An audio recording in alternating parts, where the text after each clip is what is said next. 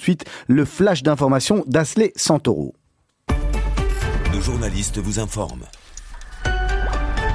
L'armée israélienne a visé aujourd'hui une position terroriste du Hamas en riposte à des tirs sur un véhicule de Tsahal.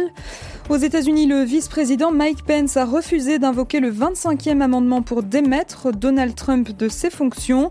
Enfin, en Belgique, les mesures sanitaires pour endiguer l'épidémie de coronavirus seront prolongées jusqu'au 1er mars pour éviter un vide juridique que nous le verrons.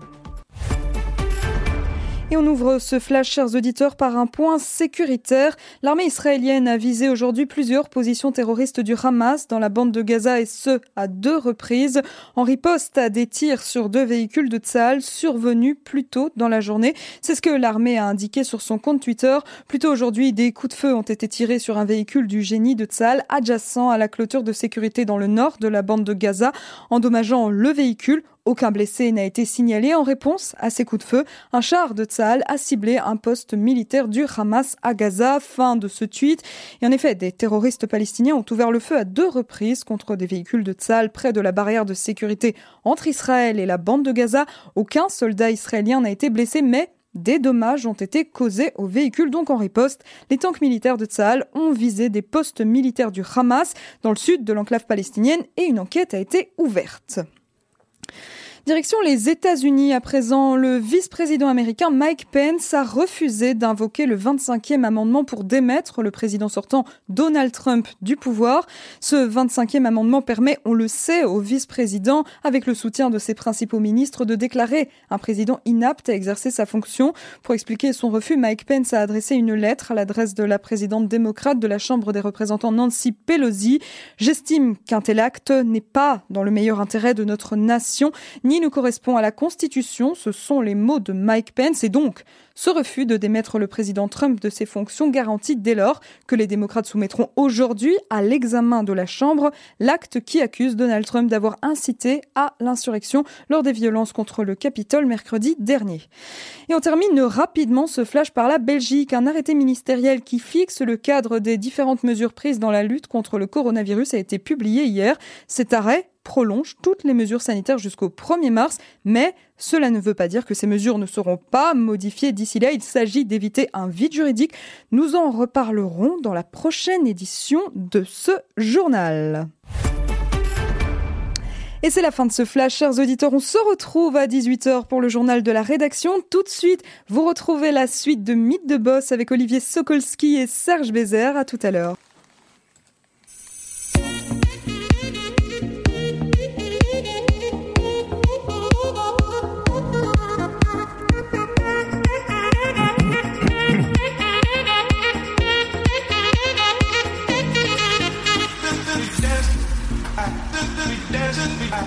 Allez, on y va. On a plein de choses à se dire, donc on va même pas attendre cette petite musique que j'attends toujours là dans le générique.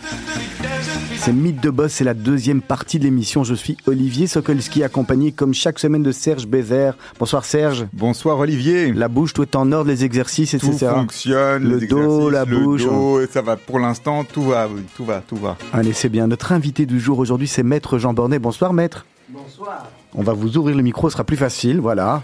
Merci, bonsoir à tous. On va, on, on va commencer par vous souhaiter une, une, bonne année civile 2021, parce qu'on a encore le, le droit de se souhaiter, je crois, jusqu'à fin janvier. Hein, oui, tout à fait. On vous souhaite une, une, bonne année, plein de réussite, plein de bonne santé, et, et toutes les choses que vous désirez, en tous les cas. Hein. Merci, et je vous réciproque à tous, à ceux qui écoutent, et à vous deux. Alors, je, ah, ah, alors nous on a on a l'habitude de, de commencer par le parcours de l'invité, mais mais avant euh, avant d'évoquer le parcours, je vous ai vu tiquer sur euh, sur un des titres de, de notre journaliste Asley Santoro qu'on retrouvera à 18h, qui était euh, qui était le, le 25e amendement, le que refus, ma, le, le, refus de, de Mike Pence de de d'aller vers le 25e amendement pour essayer de mettre Trump d'or plus vite. Vous en pensez quoi? Je passe tout de suite comme ça du coq à l'âne. Et on reviendra bien entendu sur votre parcours juste après. Mais c'est parce que je vous ai vu tiquer, donc je voulais avoir votre réaction comme ça euh, à chaud.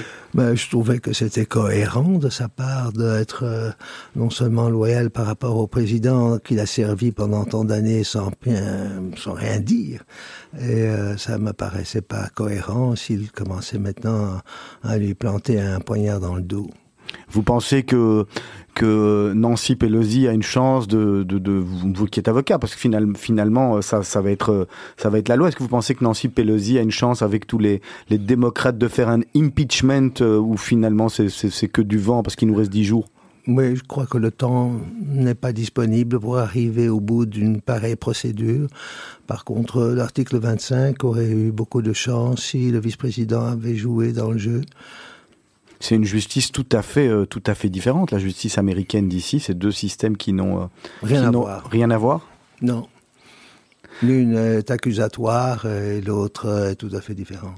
Maître Jean Bornet, quand vous étiez, euh, quand vous étiez enfant, adolescent, vous aviez directement eu l'envie de, de devenir avocat? C'était une vocation dans le fond chez vous?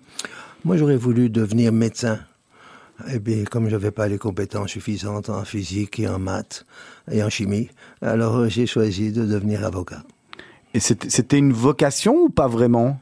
Ah oui, c'est une fois que je me suis retrouvé à l'université et euh, que j'ai commencé, je dois dire presque en deuxième candidature, la volonté, l'intérêt, la passion a commencé à me titiller et à la fin de mes études, j'étais vraiment en plein dedans. Vous avez étudié euh, en, Belgique ou où avez-vous fait vos études de, droit? À l'ULB. Donc, et après l'ULB, comment ça se passe? Vous êtes directement parti vers une carrière et la carrière qu'on vous connaît.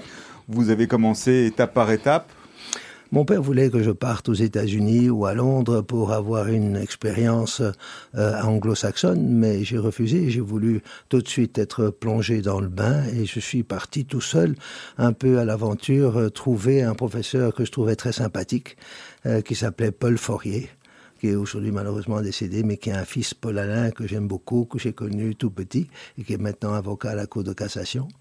Et euh, Paul Foyer m'a dit euh, Je ne peux vous offrir que du sang et des larmes. J'ai dit mais Je suis prêt à pleurer et à larmoyer. Et il, il, euh, il avait raison C'est ça qu'il ça qu'il vous a offert? À l'époque, les avocats stagiaires n'étaient pas rémunérés. Et donc, il m'a demandé est-ce que j'avais les reins solides pour aborder cette profession dans ces conditions, d'être stagiaire comme ça. J'ai dit, écoutez, on va essayer. Et alors, euh, on s'est lancé là-dedans. Il m'a mis entre les mains d'un groupe euh, qui faisait partie de son cabinet, qui était Luc Silence et Roger de Connec. Et puis, euh, après le stage, je suis passé collaborateur chez Pierre Lambert et chez Raymond Abrahams également. Est-ce que le, premier stage et la première affaire, le premier cas sur lequel vous avez travaillé, est-ce que vous vous en rappelez? Ah oui, très bien, que c'était mon premier prodéo. Euh, les stagiaires font, comme vous le savez, du prodéo, et à l'époque, c'était beaucoup moins organisé que maintenant. Et on était autour du chef de colonne et un monsieur qui se présente, et on me demande, vous voulez prendre le dossier? Je dis oui, d'accord. Et j'ai défendu un monsieur euh, qui était... qui avait contre lui un avocat euh, très agressif de Charleroi. Et c'était devant le juge de paix de Saint-Gilles, et je m'en souviendrai toujours, parce qu'il était là, pompeux et autoritaire. Et moi, euh, je me défendais, euh, et à l'époque, mais euh, ben aussi aujourd'hui encore parfois. J'étais très dynamique, agressif peut-être, excessif peut-être aussi. et j'ai réussi à gagner cette, cette affaire et de sauver ce, type qui était en situation de précariser et à qui on lui demandait de payer de l'argent. Jean Bornet, c'est quoi un bon avocat? Un bon avocat, c'est quelqu'un qui a la capacité d'empathie d'abord, Ensuite, qui a des compétences dont il se rend compte qu'il les a ou qu'il ne les a pas, parce que s'il ne les a pas, il ne peut pas prendre le dossier, il devrait plutôt partager ce dossier ou transférer le dossier à quelqu'un. Et c'est aussi quelqu'un qui est capable de euh, s'investir à tout prix dans un dossier. C'est-à-dire que rien ne devrait l'arrêter, ni la vie de la famille, euh, ni des intérêts personnels, ni des intérêts professionnels. Il devrait euh, se battre. Mais ça veut dire qu'il faut défendre. Il faut croire en son client, même si on n'est pas convaincu de, de, de, sa faute, je veux dire, ou de, enfin, de sa faute ou de, ou, ou de ce, ce, ce, dont il est, euh, il est certain. Il faut être sûr et, et convaincu quand on prend un, un client, quand j'écoute ce que vous dites, que, que ce qu'il dit c'est la vérité finalement et que et qu'on va gagner. Alors, il y a plusieurs réponses à ce que vous, vous venez de dire. D'abord, la première, c'est que nous plaidons le dossier. On ne plaide pas euh, en fonction des informations que donne un client. On plaide un dossier. Et le contenu de ce dossier est la, vérité qui ressort et qui va devenir la vérité judiciaire peut-être. Deuxième réflexion, je dirais, sur cette question. Si vous avez des informations qui vont contredire le dossier ou votre pensée ou votre, vos opinions personnelles, euh, ou bien vous lui demandez de changer sa stratégie, ou bien vous vous désistez du dossier. Et enfin, la troisième réflexion, c'est que euh, il faut aller au-delà des doutes. Il faut avoir le courage de l'incertitude, l'incertitude, comme disait Camus, il faut avoir ce courage de l'incertitude. Et le doute vous permet d'aller vérifier si, par hasard, il n'a quand même pas raison, même si l'apparence, cette terrible apparence qui est tellement nocive et qui crée les malentendus entre les êtres humains, euh, il faut aller au-delà et vérifier à tout prix. je me souviens d'un dossier, par exemple, où j'avais un client qui était détenu à la prison d'Anvers et euh, il m'a dit qu'il n'avait pas fait ce qu'on lui reprochait, c'est-à-dire organiser un hold-up dans son bureau pour obtenir des indemnités extrêmement importantes de la compagnie d'assurance. Eh bien, j'ai pris l'avion et j'étais en Afrique du Sud pour retrouver la trace des témoins ou du témoin que la compagnie d'assurance avait réussi à trouver pour éviter de payer.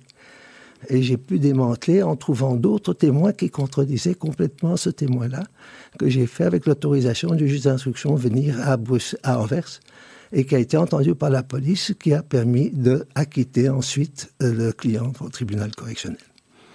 Revenons un petit peu sur votre parcours. Donc, stagiaire, premier cas, première victoire, ensuite un ensemble de cas, et après? Je comprends pas la question. Après, vous, vous partez vers quoi? Vous partez vers euh, donc d'autres cabinets?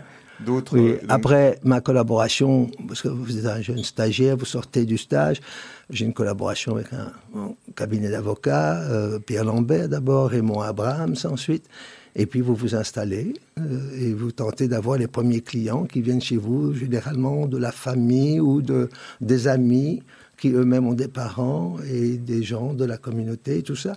Et alors vous commencez votre carrière et, puis de bouche à oreille, les choses euh, s'organisent. Et quand on parle de spécialisation, moi je trouve que la spécialisation, c'est la vie qui vous la donne. Dans votre cas, la spécialisation s'est imposée à vous ou elle est venue naturellement ou comment ça s'est passé? La spécialisation, à mon avis, c'est une transversalité du droit le droit est transversaliste. Euh, il faut savoir que tout se mélange. Vous avez un divorce, il faut connaître le droit des sociétés, il faut connaître le droit de la propriété, euh, parce que tout ça va se mêler. Alors, euh, c'est la vie, je crois, qui m'a formé, puisque les premiers dossiers étaient naturellement des divorces, des problèmes de baux, des problèmes de vente immobilière, des problèmes du droit des affaires. Et j'étais à suite nommé président de chambre au tribunal de commerce comme juge suppléant.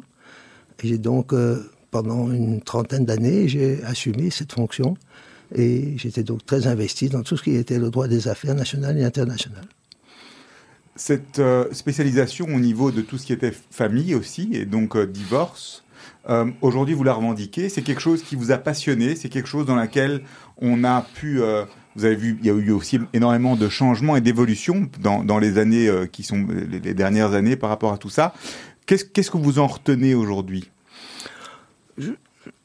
Un peu de tristesse de voir des enfants euh, qui sont victimes de ces situations lorsque les parents sont acharnés l'un contre l'autre, lorsqu'on ne tient pas compte de l'intérêt de l'enfant, lorsque euh, on a une partie qui est de mauvaise foi. Moi, j'ai jamais accepté qu'un client soit de mauvaise foi chez moi. Euh, il m'arrivait même de l'engueuler euh, lorsqu'on avait des discussions euh, à quatre pour essayer de négocier, de trouver une situation acceptable pour chacun. je ne pouvais pas accepter parfois certaines positions qu'il prenait. Je disais, écoutez, moi je suis pas d'accord. Donc cette tristesse que j'ai retenue de ces, mm, je dirais, de ces enfants ballottés, euh, ça, c'est la conclusion que j'ai retirée de ça. C'était très mal organisé à l'époque. Aujourd'hui, maintenant, c'est beaucoup mieux organisé. La loi a quand même bien modifié les choses. Le problème, c'est que la justice est lente et qu'au niveau du droit de la famille, c'est vraiment parfois très, très euh, difficile. Jean Bornet, on va marquer une première pause musicale. Vous avez choisi Jean Gabin. Maintenant, je sais. Pourquoi ben, Il y a deux éléments là-dedans. D'abord, c'est que je sais aussi que je ne sais pas. C'est pourquoi je suis toujours en train de lire du droit. Je passe mes journées à lire et même parfois mes nuits. Euh, pas parce que c'est parce que le sommeil, j'en ai pas vraiment beaucoup besoin. Et euh, deuxièmement, c'est que il y a non seulement euh, le fait qu'on sait finalement qu'on est, peu de choses et qu'il faut toujours s'améliorer. Mon thème a toujours été de la remise en cause. Et la deuxième chose qui est là-dedans, c'est quand même quand il dit, quand quelqu'un vous dit,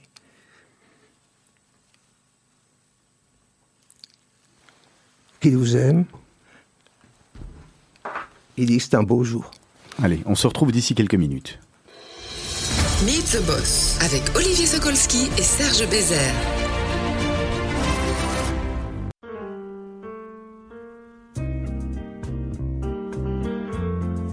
Quand j'étais gosse ou comme trois pommes, je parlais bien fort pour être un homme. Je disais je sais, je sais, je sais, je sais.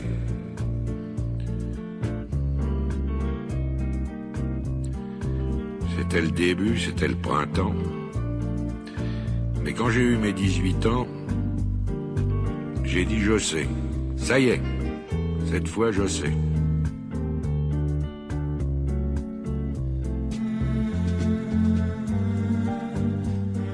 Et aujourd'hui, les jours où je me retourne, regarde la terre où j'ai quand même fait les 100 pas. Et je ne sais toujours pas comment elle tourne.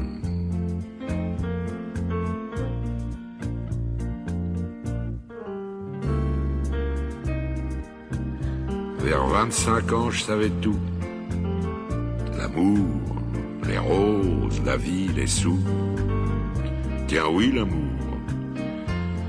J'en avais fait tout le tour.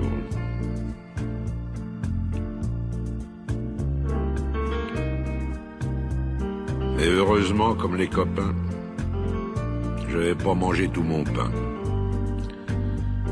Au milieu de ma vie, j'ai encore appris.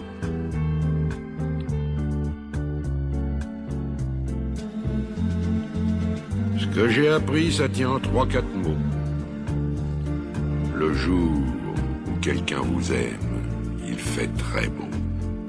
Je peux pas mieux dire, il fait très beau.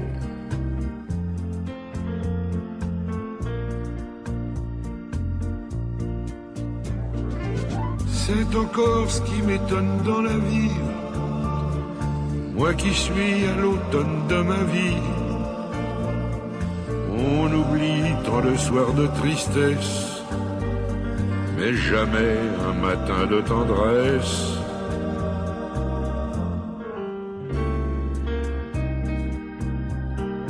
Toute ma jeunesse, j'ai voulu dire je sais. Seulement plus je cherchais, et puis moi je savais. Il y a 60 coups qui ont sonné à l'horloge. Je suis encore à ma fenêtre. Regarde et je m'interroge. Maintenant je sais. Je sais qu'on ne sait jamais. La vie, l'amour, l'argent, les amis et les roses. On ne sait jamais le bruit ni la couleur des choses. C'est tout ce que je sais. Mais ça, je le sais. Vous êtes une petite ou une grande entreprise Vous êtes une association Vous désirez faire de la publicité sur notre antenne ou nos réseaux sociaux afin d'accroître votre visibilité Vous avez dès lors votre place sur Radio Judaïka. Appelez-nous au 02 648 18 59 ou envoyez-nous un email à secrétariat at radiojudaïka.be. Nous étudierons ensemble votre budget afin de trouver la meilleure solution. Radio Judaïka, depuis 40 ans, la radio de la communauté juive et de ses amis. Meet the Boss, c'est tout de suite et c'est sur Radio Judaïka. Alors Jean Bornet et Serge Bézère, on écoutait à trois cette euh, cette magnifique chanson de, de Jean Gabin. Merci de l'avoir choisi parce que le, le texte est, est impressionnant de vérité. Hein. C'est euh, Ouais. fou. On se posait la question à savoir si c'est lui qui l'avait écrite. En tous les cas, il l'interprète de manière euh, magistrale. C'est un vrai acteur. Oui, vous remarquerez qu'il n'y a pas que lui qui interprète des chansons formidables et qui nous ont étonnés. Il y a également euh, ce- ce- ces deux albums magnifiques qui ont été sortis par ce chanteur euh, très sympathique. euh, mais j'ai oublié son nom. On s'en souviendra en cours d'émission, pas de souci. Alors Jean Brunet, on, on- on a brossé rapidement hein, une vue sur votre parcours. Aujourd'hui, vous restez très actif, toujours actif, et en plus de faire du droit, en plus de rester euh, dans votre rôle d'avocat, euh, vous avez, je pense, euh, une activité en tant que chroniqueur judiciaire, chroniqueur juridique, Oui, oui. pardon. Juridique, oui. Euh, Dites-nous un peu plus là-dessus et pourquoi être parti vers ça comme activité euh, supplémentaire? Eh bien, été le conseil à un moment donné dans ma vie de Rudy Bogart, qui n'est plus parmi nous malheureusement. Et euh, j'ai rencontré son fils, euh, que je trouve très sympathique, qui m'a trouvé apparemment très sympathique. Et il m'a proposé d'écrire dans Le Pan. Et j'ai trouvé ça une bonne idée. Et surtout que j'écris dans Le Pan, dans la page Palais, en signant de mon nom, comme ça il y a Ah oui, pas- parce qu'en général, dans Pan, c'est vrai que les, les, les auteurs sont, sont anonymes. Voilà. Et il, sa- il signe Robin Dubois, on ne sait pas qui c'est. Mais moi, je voulais pas faire ça. Euh, J'ai signé de mon nom, mais je dois dire que parfois, je dis quand même des choses un petit peu euh, difficiles parce que je rencontre des juges qui ont des, des attitudes, disons, inappropriées ou des avocats qui ont des attitudes inappropriées. J'ai- eu la confiance du bâtonnier euh, du dernier exercice qui m'a fait membre de ce qu'on appelle la permanence du bâtonnier, où je reçois des gens qui viennent se plaindre de la situation, soit vis-à-vis d'un magistrat, d'un expert, d'un avocat. Et euh, je fais des rapports sur ces contacts et je fais des rapports au bâtonnier qui prend une décision. Alors, euh, être chroniqueur, c'est bien. Pourquoi est-ce que vous n'êtes jamais parti vers d'autres horizons, comme par exemple faire de la politique ou encore devenir professeur? Je n'ai pas voulu faire de la politique j'étais devenu le conseil de certains politiques que je ne veux pas nommer. Euh, et euh, je n'aimais pas trop la politique, ce n'était pas ma, comme on ma tasse de thé. Euh, professeur, j'aurais bien peut-être voulu faire l'enseignement à des avocats, à des jeunes avocats. J'ai eu la chance de pouvoir donner euh, deux fois deux heures à des stagiaires de première, deuxième et troisième année un cours qu'on appelle un cours basique euh, de stage euh, pour leur expliquer voilà ce qui vous attend et comment il faut se comporter.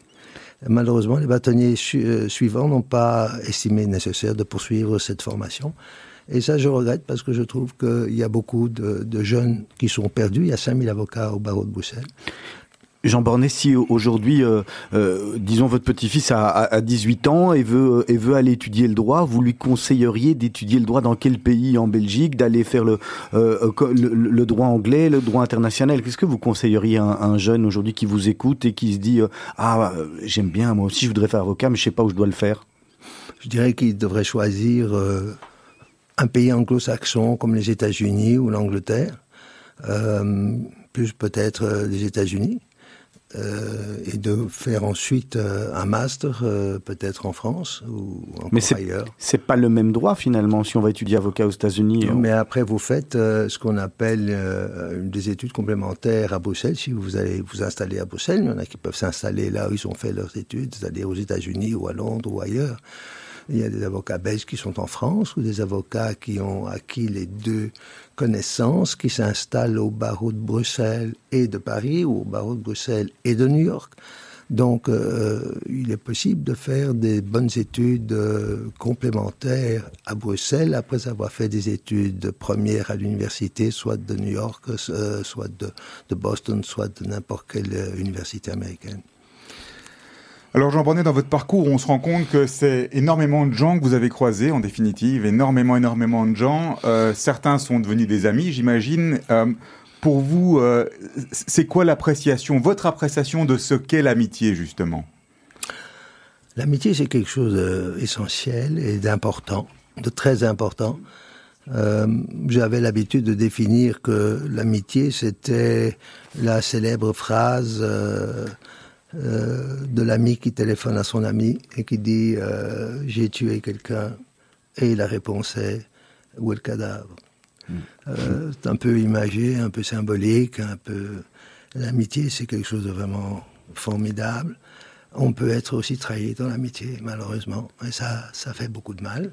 Mais euh, voilà, l'amitié, c'est pour moi essentiel. On, on, va vous faire écouter quelque chose dans vos oreilles et puis on en parle juste après. D'accord? D'accord. Bonjour Jean. Tout le monde sait que tu as toujours eu beaucoup d'admiratrices.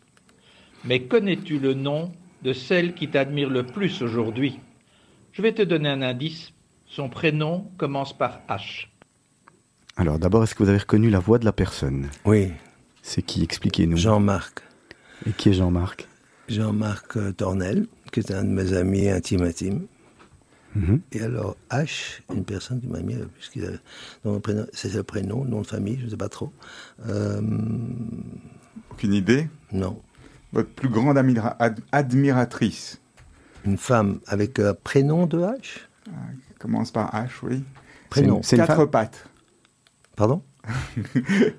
Il, il nous a dit que c'était une, c'était une, en tout cas, c'est pas, ce n'est pas une femme, mais ça commence par H.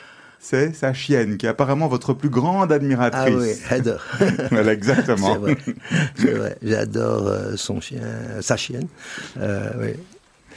Alors Jean, euh, on va passer sur euh, peut-être pour la- les discussions sur la, la justice, la justice en général et la justice en Europe, la justice en Belgique. Tout à l'heure, on a parlé des lourdeurs, des lenteurs et de la complexité qu'on pouvait avoir au niveau de la, la justice en Belgique et du justiciable. Est-ce que pour vous, en Belgique, la justice fonctionne? Non, Donc c'est de but en blanc, non. non. Et qu'est-ce qui fonctionne le, Enfin, pour, pourquoi ça ne fonctionne pas? C'est une question de budget, question de lenteur, question d'a- d'accès. Qu'est-ce qui pour vous est le plus problématique? D'abord, le budget que le politique donne à la justice.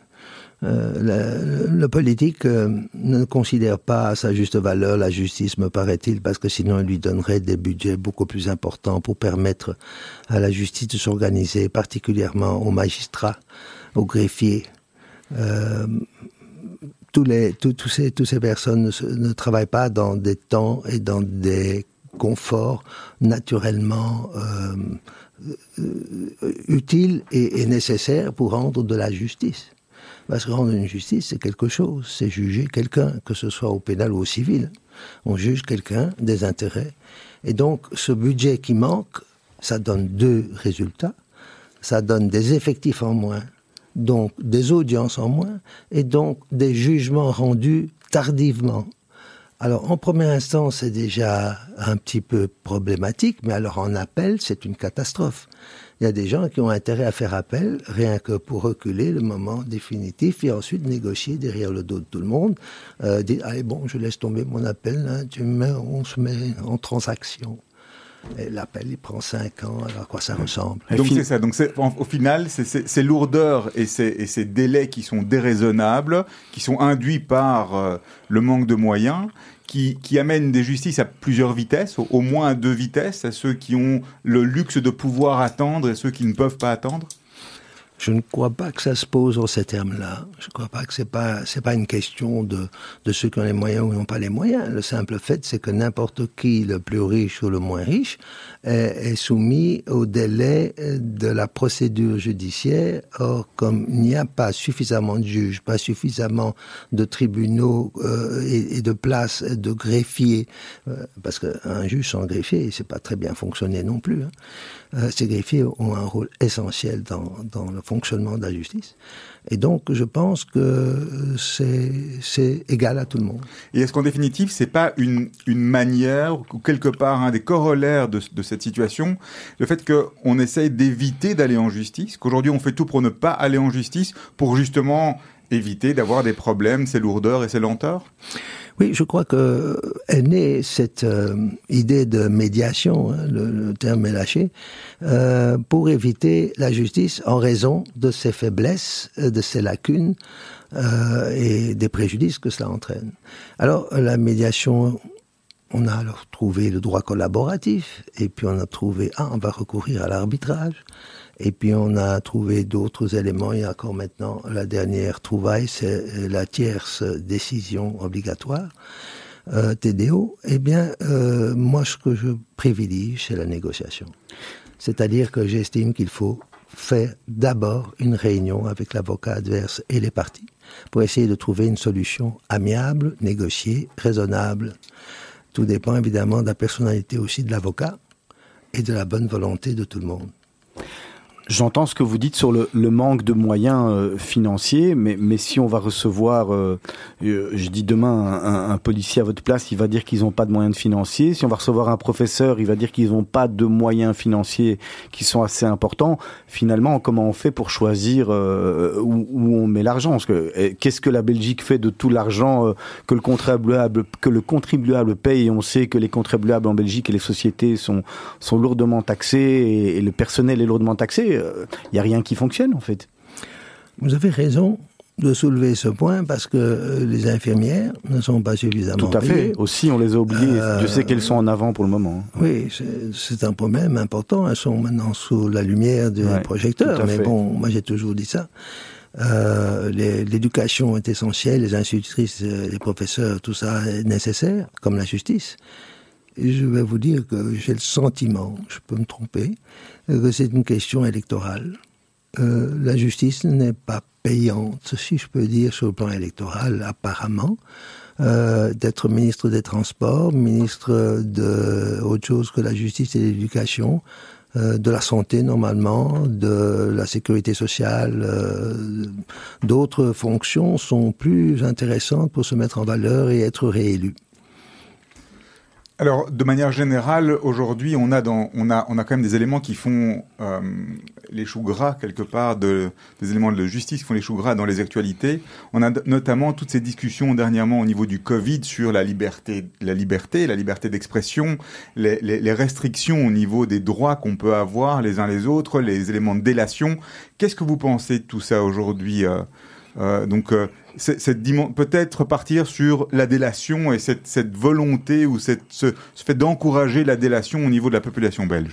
Oui, j'ai écrit ça notamment en disant que malheureusement, les policiers euh, qui sont, euh, je dirais, sensibilisés par le politique, si je puis dire sensibilisés, je dirais incités, euh, pour euh, prévenir euh, je dirais, la l'accélération de cette pandémie euh, doivent obligatoirement dans leur euh, esprit, dans leur conscience, euh, participer à l'effort d'arrêter la pandémie. Et ça veut dire faire respecter les mesures qui ont été décidées par le gouvernement. Et parfois, dans cette euh, manière de faire, ils dépassent les mesures qui doivent toujours être proportionnelles, évidemment, comme vous savez, le grand thème de l'Europe, de la Cour de justice européenne et, et chez nous également, c'est être toujours mesuré, être proportionnel dans les actions, dans les propos, dans tout. Et alors, ça crée des, des conflits. Et les gens sont malheureusement en Belgique, et pendant la guerre, on a pu quand même constater qu'il y avait eu beaucoup de dénonciateurs. Hein, je vous apprends rien. Et euh, aujourd'hui, nous avons des délateurs. C'est incroyable, mais c'est vrai. Quand je pense à la simple fait, au simple fait de cette personne qui a appelé la police parce qu'il a vu à la fenêtre d'un appartement une personne coiffer une autre, ouais. pour dire qu'il y avait un coiffeur clandestin, euh, il y a deux cas de police qui se sont amenés. Moi, je trouve ça incroyable. On parlait de justice euh, européenne, Jean Bornet, euh, euh le tribunal pénal international de la Haye, votre avis là-dessus? Non, moi je parle toujours de soit de la Cour de justice européenne, oui, la Cour européenne des droits de l'homme, de la Cour pénale internationale est, est, une matière que je ne pratique pas. Euh, C'est les grands dictateurs, les chefs d'État qui ont commis des génocides ou des choses comme ça. Mais aujourd'hui, maintenant, euh, nous pouvons aussi euh, avoir une cour d'assises qui peut sanctionner des, des comportements. D'ailleurs, on a eu des procès à ce sujet. Euh, je trouve ça très bien, mais c'est pas mon domaine d'action. Peut-être encore sur euh, la question d'actualité et de délation. Euh, on voit que une, une, des manières, donc la, certaines parties de certaines personnes la population se, se euh, essaye de se défendre par rapport quelque part même à, l'implication de la police de temps en temps. Donc on a une opposition entre la police et le citoyen. Et dans certains pays, en France, mais en Belgique aussi, on discute de la capacité qu'on a ou du droit qu'on pourrait avoir en tant que citoyen à filmer et à montrer euh, les policiers dans l'exercice de leurs fonctions. Est-ce que vous pensez que c'est justifié ou pas du tout? Mais je suis très partagé. Euh, d'un côté, je pense que l'on doit pouvoir filmer les événements comme des manifestations où des heures se, se, se passent. Mais si on filme, il faut tout filmer parce qu'on a l'habitude de montrer des scènes d'agressivité ou des scènes de coups, par exemple, de la police sur des manifestants ou des manifestants sur un policier. Moi, je voudrais bien qu'on filme aussi ce qui s'est passé avant, pour qu'on sache qui a commencé quoi parce que c'est très facile de dire, euh, voilà, et il a tapé sur un manifestant, il était à quatre dessus, mais qu'est-ce qu'il a fait avant bah, On en revient à toutes ces problématiques et à ces discussions sur les apparences, et les apparences et ce qu'elles voilà. amènent. Alors, pour filmer, je, je, vais vous dire que moi, j'étais pour qu'on floute le visage des policiers et des manifestants, euh, sans faire de différence, et qu'on ne laisse les films et les photos visibles que pour la justice. Mais euh, je dois avouer que c'est une question qui euh, pose, euh, me, me, donne un doute parce que en fait c'est l'autorité publique et pourquoi est-ce qu'on irait ne pas euh, montrer, cacher euh, les visages de l'autorité publique ou des manifestants qui défendent un point de vue alors, euh, on a été dit, oui, mais vous comprenez, s'ils sont pas floutés, ils vont se faire agresser. Les policiers, dans, on va le trouver à la supérette. Et puis, euh, eh bien, moi, je voudrais bien qu'on me prouve d'abord que c'est vrai. Euh, ce sont des, des, des, déclarations politiques qui disent que c'est parce qu'ils étaient à la manifestation que ces policiers ont été reconnus, qu'on leur a tapé dessus, que les deux policiers abattus. C'était à la suite de cela. Mais tout cela, ce sont des affirmations sans aucune preuve. Alors, la Cour de justice européenne a euh, fait une déclaration tout à fait récente que j'ai lue hier, euh, dans une sorte de ce de conférence de presse ou quelque chose comme ça, qui dit euh, nous pensons qu'on ne peut pas interdire la diffusion d'images de, films de manifestations pour ce motif-là. On ne peut pas interdire. Donc, Jean Bornet, la justice, les 20 dernières années, a beaucoup changé ou pas, vous allez nous le dire. Est-ce que vous pensez que dans les 20 suivantes, de 2021 à 2041, euh, euh, elle va être encore complètement bouleversée de par euh, la manière dont on vit, qui est tout à fait différente, et, on va devoir s'adapter à, plein d'autres choses, aux réseaux sociaux. On a vu, ah ben, par exemple, voilà Trump qui a été banni des réseaux sociaux.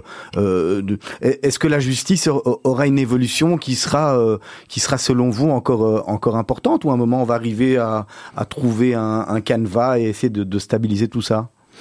C'est une question qui, appelle beaucoup de réponses. Je ne sais pas si on a le temps d'en parler tellement, mais ce que je pourrais vous dire en essayant de résumer, euh, il y a eu un départ avec le ministre Gaines d'une modification fondamentale de beaucoup de décisions, euh, pas de décisions, pardon, de textes législatifs.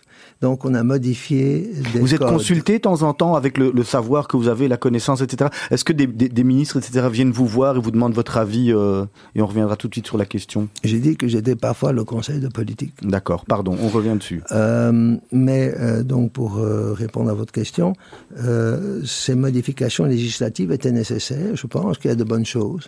Mais parfois, on va un peu trop vite et alors vous avez l'arrivée de lois rectificatives, ce qui est toujours un problème parce qu'après, il faut interpréter ça par les juges.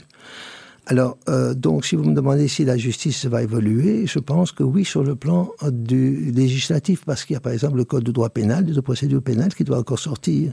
Il y a le code du droit des obligations qui n'est pas encore sorti. Donc, c'est sûr qu'il y a une évolution au niveau législatif, mais vous avez alors une terrible révolution, c'est la jurisprudence de la Cour de justice européenne et de, euh, du respect du droit européen. Donc le juge national est aujourd'hui non pas un juge belge ou français ou italien, c'est un juge européen.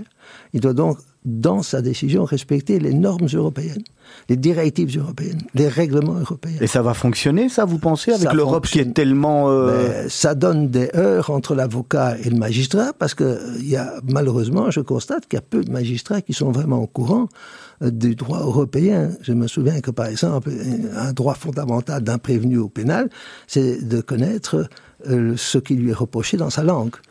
Or, le droit à l'interprétation et à la traduction est une directive européenne applicable dans le droit belge. Et les juges ne le savent pas.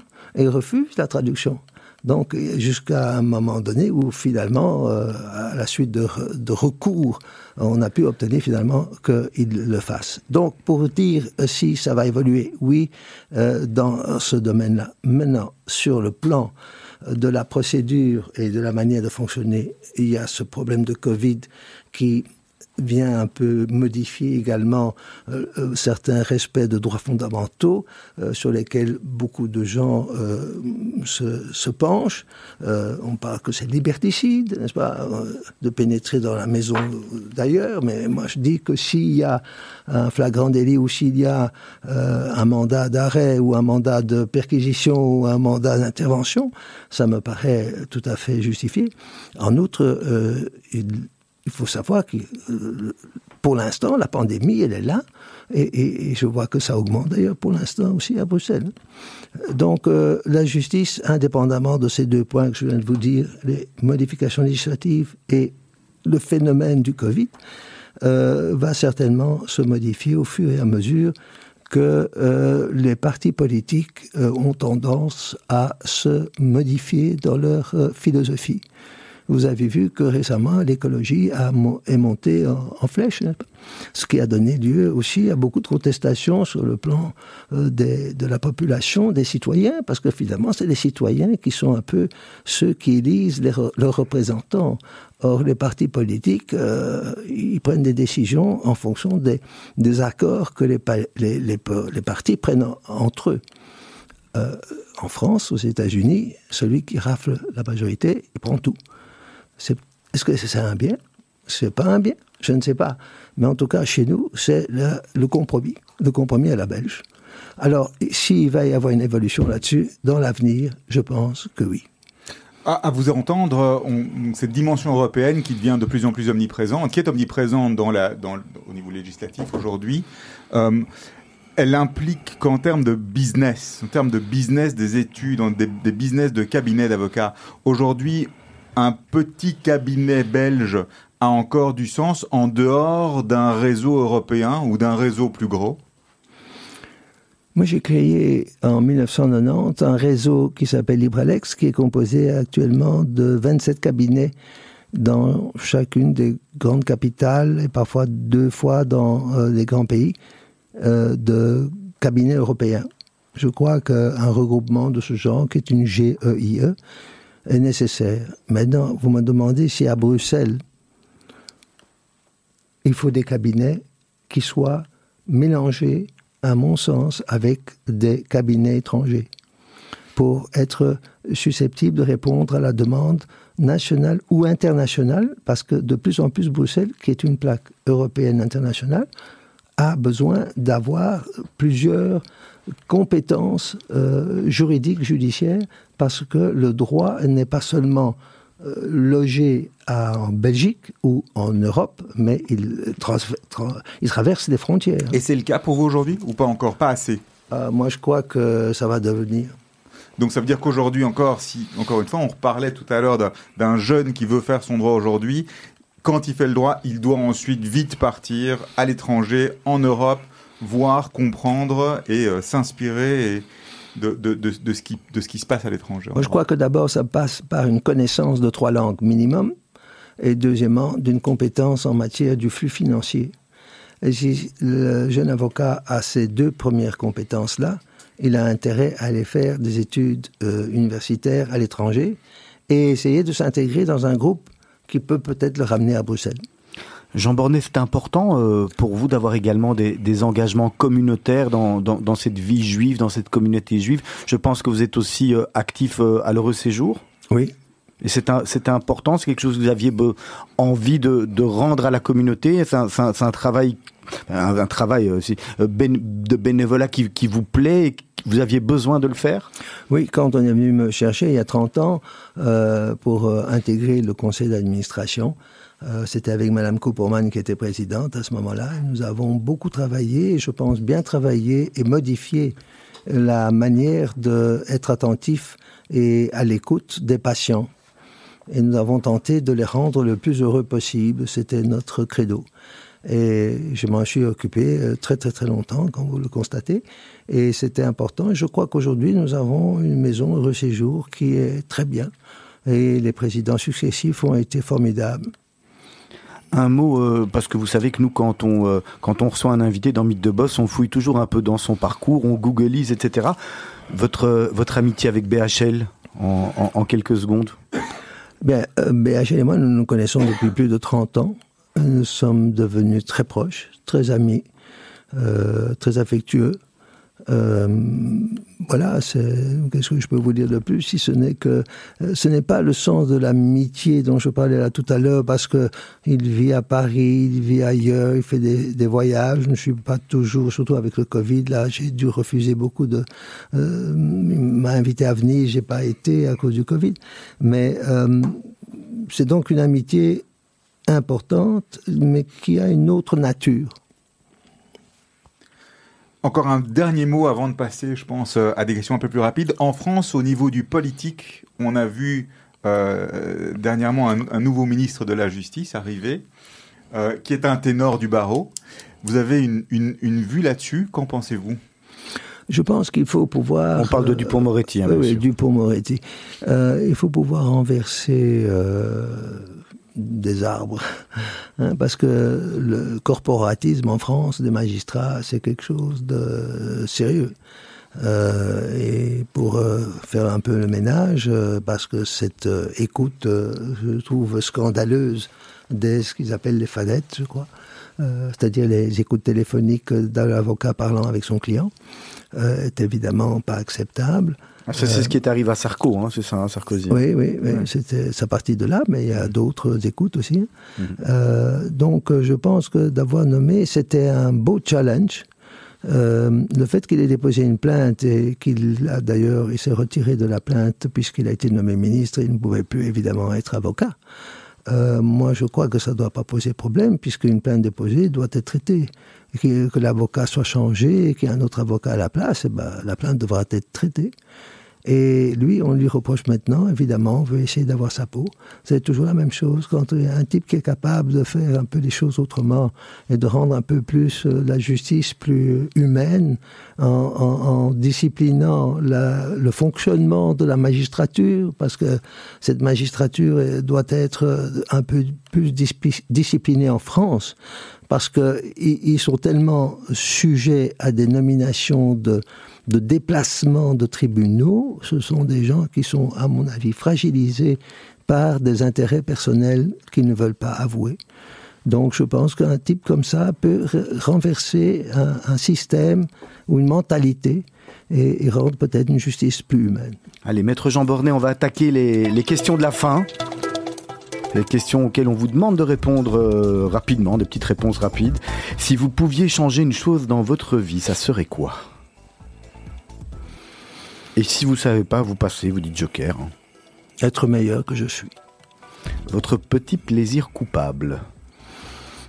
Et de, c'est un yagodos, c'est-à-dire une gozette de myrtille. Ah ouais, de chez Kleinblatt alors, c'est ça? Oui, de Kleinblatt. Et euh, une baguette avec euh, du beurre salé. Vous êtes gourmand donc Oui. Alors le métier que vous auriez aimé faire, mais vous nous l'avez dit quand même, je vous repose la question, à part celui que vous faites actuellement. Euh, si j'avais pu le faire, j'aurais voulu être médecin. Une chose que vous n'avez pas fait en étant plus jeune, euh, une chose pardon que vous avez fait en étant plus jeune que vous n'oseriez plus refaire aujourd'hui. Hmm, je refais tout ce que j'ai fait quand j'étais plus jeune parce que je suis constant dans mes audaces comme dans mes non-audaces. Jean Bornet, votre définition du bonheur le bonheur s'est fait de plusieurs petites étoiles euh, qui sont comme ça disséminées. Ce sont des moments. Des moments qui surviennent d'ailleurs à des moments inattendus, si je puis dire, pour faire une tautologie. Mais euh, le bonheur, ce sont des moments. Et des moments, je les ai rencontrés, ces moments-là, euh, comme il y en a d'autres que je n'ai pas rencontrés. Mais je crois que c'est ça le bonheur. C'est des moments où quelque chose de, de formidable se passe et vous êtes heureux la dernière fois que vous avez une mauvaise conscience J'ai tous les jours une mauvaise conscience. Oh là là Votre cauchemar récurrent, Jean Bornet J'en ai pas. Où s'arrête votre pardon? Euh, la, je, je, ne pardonne pas la trahison. Des amis, des... Euh... De n'importe qui. Le moment le plus heureux de votre vie?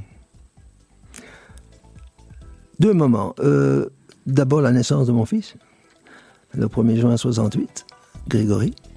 Et le deuxième, euh, c'est euh, comme dans la chanson de Gabin, qui dit qu'au milieu de sa vie, tout d'un coup, euh, je sais pas, elle dit une phrase comme ça, euh, la rencontre euh, d'une femme euh, absolument incroyable et exceptionnelle, avec qui je vis maintenant. L'alibi que vous utilisez pour éviter un dîner Je, je n'évite rien. Vous y allez ou, ou vous n'y allez pas, vous dites Je- pas autant. si je suis en, en- en forme, je vais, n'importe où, n'importe quand, Vous voyez où dans, dans 10 ans? À la même place. Alors on va vous demander un, un top et un flop parce qu'on a tous des tops dans la vie et puis malheureusement on a tous des flops mais c'est souvent peut-être des flops qu'on apprend. Un- un- on va commencer par, par le flop. hein. Euh, Un grand flop à nous donner, ça serait quoi? J'ai pas des grands flops. euh, euh, j'ai plusieurs flops lorsque je perds un dossier que je pensais juste. Euh, et je n'arrive pas à surmonter l'idée que c'était injuste. Et là vous refaites la partie comme un joueur de cartes qui pourrait refaire Non, une partie en se disant mince, euh, j'ai peut-être mal fait ça ou... euh, Non, on a, on a 24 heures pour me dire c'est juste, on dit. Euh, et sinon, euh, à part le métier, le flop, c'est que peut-être j'aurais dû être plus, plus mesuré. Mais je suis un peu trop excessif. Mais c'est peut-être ça qui en même temps fait vos- votre, votre succès dans, dans votre magnifique parcours. C'est aux autres de le dire. Et un grand top? Un grand top, c'est chaque fois que je gagne un dossier, évidemment. Qu'est-ce Euh, qui, qui- Euh, mais sinon, un grand top, euh, euh, je pense que c'est ça. Je, je crois que lorsqu'un. Je, je fais- je rends une justice, si vous voulez, en obtenant une décision judiciaire qui rétablit une injustice. Je trouve que ça, c'est un grand top. Après quelques années euh, aujourd'hui euh, de, de, de- de barreau et quelques années derrière vous, ça continue aujourd'hui, à chaque fois que vous gagnez, de vous procurer le- la même sensation, le même plaisir. Il n'y a pas de. On s'habitue pas à ça. Donc, enfin, moi, je ne m'habitue pas à ça. J'ai le trac quand je vais plaider, je l'ai toujours quand je vais plaider. C'est nécessaire, cette, cette boule au ventre, pour arriver à donner le meilleur de soi-même? Nécessaire, je sais pas, mais euh, on le dit au théâtre. Moi, je suis un grand amateur de théâtre, comme vous le savez. Euh, donc, euh, Finalement, les avocats sont des acteurs, en fait. Hein. oui, mais c'est faut, faut pas comprendre. L'acteur, c'est quelqu'un qui met les habits de quelqu'un d'autre. Il joue un rôle, il est un personnage. Il- donc, il rentre dans les habits d'un personnage. L'avocat, il est lui-même. Et il rentre pas dans les habits d'un personnage, il est l'avocat et il va plaider pour quelqu'un, pour aider. Je trouve que l'élément le plus essentiel dans la vie, c'est se rendre utile. Hein, Moi, je ne pourrais pas vivre si je ne pouvais pas me rendre utile. Euh, gagner de l'argent est nécessaire, mais je pense que la plus grande satisfaction, c'est d'avoir été utile et d'avoir sorti quelqu'un d'un problème. Qui a réellement changé votre vie Si vous deviez donner une personne dans votre vie qui a réellement compté pour vous? Geneviève. On va vous demander, on vous avait demandé, je demande toujours aux, aux- aux invités de Mythe de Boss, de, de réfléchir à un dicton, une phrase que vous utilisez régulièrement. régulièrement, je dis que sur le plan professionnel, j'utilise souvent la- le- à chacun sa vérité, parce que la vérité, au, au niveau de la justice, c'est vraiment l'élément le plus essentiel, c'est la recherche de la vérité qui ne peut se faire qu'avec des preuves. Alors vous avez la vérité humaine et quotidienne où il n'y a personne qui ne pense à retenir des preuves, et puis la vérité judiciaire, c'est celle qui est rendue en, en cas d'absence de preuve ou en cas de preuve. Donc à chacun sa vérité, c'est l'idée de Pirandello. Et euh, le deuxième, la deuxième pensée qui me vient, euh, c'est souvent, je dis, euh, pourquoi ne pas le demander, pourquoi ne pas le faire? Le non, tu l'as déjà, tu ne peux avoir que le oui. En regardant votre passé, est-ce que vous vous dites, je suis fier, content de mon parcours, c'est chouette, comment j'en suis arrivé là? Non, je ne regarde pas mon passé. Toujours devant. Je, je vis le présent et le lendemain. L'artiste avec qui vous rêveriez de faire un duo, si justement vous pouviez euh, chanter, filmer, euh, tour- tourner du cinéma? Masculin ou féminin? Quoi, Vous choisissez. hein, là. Euh, Si j'étais acteur, j'aurais bien joué avec Romy Schneider. et si c'était avec un homme, je ne vais pas vous dire, je n'ai pas... A rien qui me vient à l'esprit pour l'instant.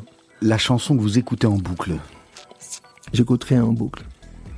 Toujours une, une après, une, nouveauté? Oui. Sauf quand de temps en temps, j'ai besoin d'écouter quelque chose, c'est je sais que je ne sais pas. Votre livre préféré, Jean Bornet? Euh, Le Petit Prince. C'est banal. Tout le monde euh, l'aime bien. Et puis, euh, il y a l'autre c'est le l'oiseau qui s'envole hein, euh, de Nile Diamond, la chanson de Nile Diamond. Euh, le, comment s'appelle cet oiseau qui, cet oiseau qui euh, le... Mais oui, vous connaissez ça. Sinon, vous n'avez pas lu ça, ce serait honteux. Ah ben On va se faire taper sur les droits, sur les doigts. Non, je ne sais pas vous le dire parce que j'ai un trou là tout d'un coup. Alors Jean Bornet, merci beaucoup de votre participation à, à Mythe de Botte. On va juste, euh, juste poser la, dernière question qui revient toujours à Serge. Voilà, Jean Bornet, euh, quel est le conseil que vous auriez aimé que l'on vous donne quand vous aviez 20 ans et qu'on ne vous a pas donné? J'ai eu un père formidable auquel j'étais terriblement attaché. Il m'a donné tous les conseils que je devais avoir. C'était à moi de les utiliser, de le faire ou de ne pas le faire. Malheureusement, je n'ai pas toujours été très attentif à tous ces conseils formidables, mais qui me reviennent maintenant en boucle peut-être. Ça me revient en boucle. Ce sont les conseils de papa qui disait d'ailleurs, écoute-moi, parce que maintenant tu crois que tu sais mieux que moi, mais quand un jour je ne serai plus là, tu diras, ah, si papa était là. Voilà, ce sera le mot de la fin. Merci beaucoup pour votre participation. On était ravis de vous avoir. Le goéland. Le goéland, c'est ça le deuxième. Merci Grégory. Merci beaucoup Jean Bornet en tous les cas d'avoir. Merci euh, à vous d'avoir euh, pensé à m'inviter et merci à tous ceux qui ont bien voulu m'écouter. Et la semaine prochaine à votre place on retrouvera Rodolphe Janssen, la galerie d'art. Euh, voilà, on parlera, on parlera art en tous les cas. On passe de passe de sujet et on va se quitter avec votre chanson, la deuxième que vous aviez choisie, Millésime de Pascal Obispo. Le programme de la suite c'est d'ici trois petites minutes à peine. Vous allez retrouver Asley Santoro pour le magazine, le journal de la rédaction. Après nous avons Anouk Taché qui vient pour les mots d'Anouk. Juste après, on aura l'émission Les Jeunes de la Brite et demain matin, à partir de 7h, Miri Maman, la rédactrice en chef de Radio Judaïka et toute son équipe pour la matinale de la radio, puis tous les autres programmes qui suivent, bien entendu. Et surtout, surtout ce soir, dès 19h, sur Facebook Live, le tirage au sort, le tirage au sort de la, de la tombola de Radio Judaïka. Passez une belle soirée.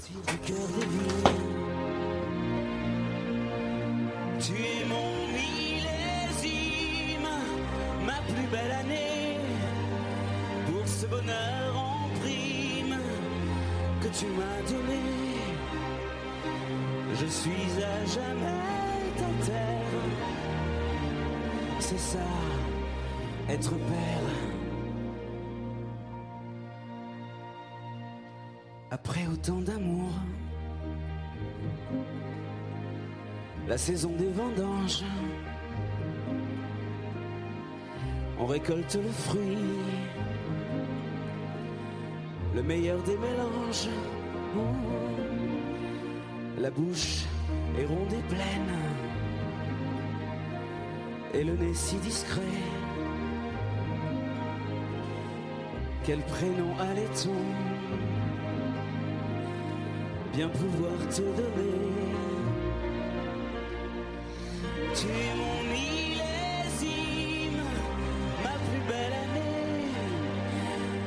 Ce bonheur en prime que tu m'as donné. Je suis à jamais ta terre, c'est ça, être père. Je ne sais pas de quoi notre histoire sera faite, mais je me sens porté. Un jour est une fête, quelques notes légères, les regards qui caressent, où je gagne en amour comme on gagne en noblesse. C'est ça, être père.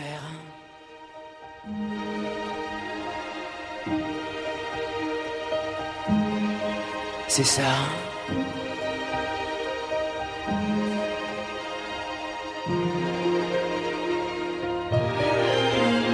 C'est ça être père.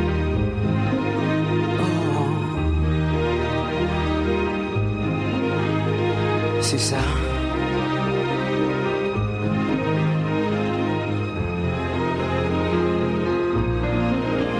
C'est ça être père.